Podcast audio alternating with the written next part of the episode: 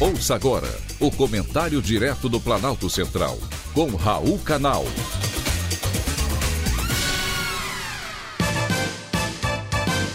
Queridos ouvintes e atentos escutantes, assunto de hoje: filme Porchat. O filme Como Ser o Pior Aluno da Escola, protagonizado pelos humoristas Danilo Gentili e Fábio Porchat, se tornou o assunto mais comentado da internet na segunda quinzena do mês.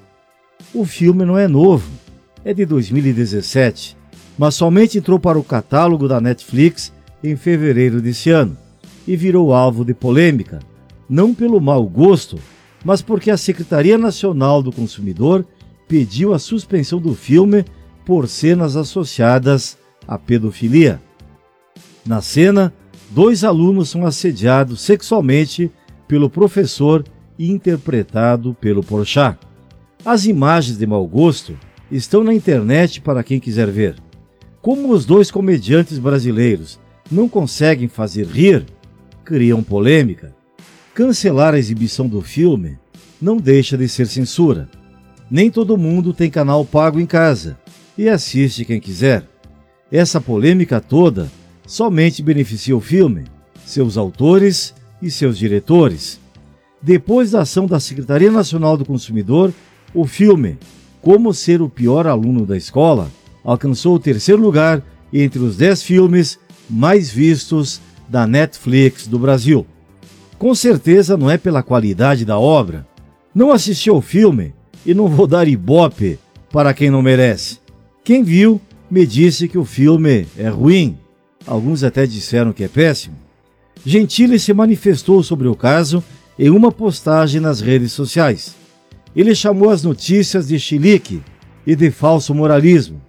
Discordo. Na postagem, Gentili disse que o maior orgulho de sua carreira foi desagradar com a mesma intensidade tanto petista quanto bolsonarista.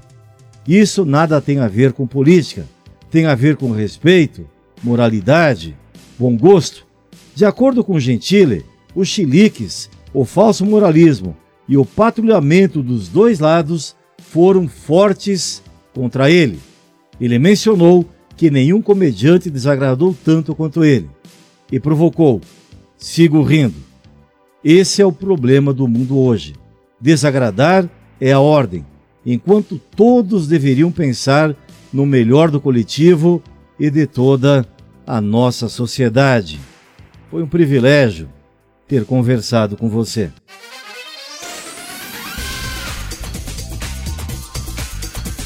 Acabamos de apresentar o Comentário Direto do Planalto Central, com Raul Canal.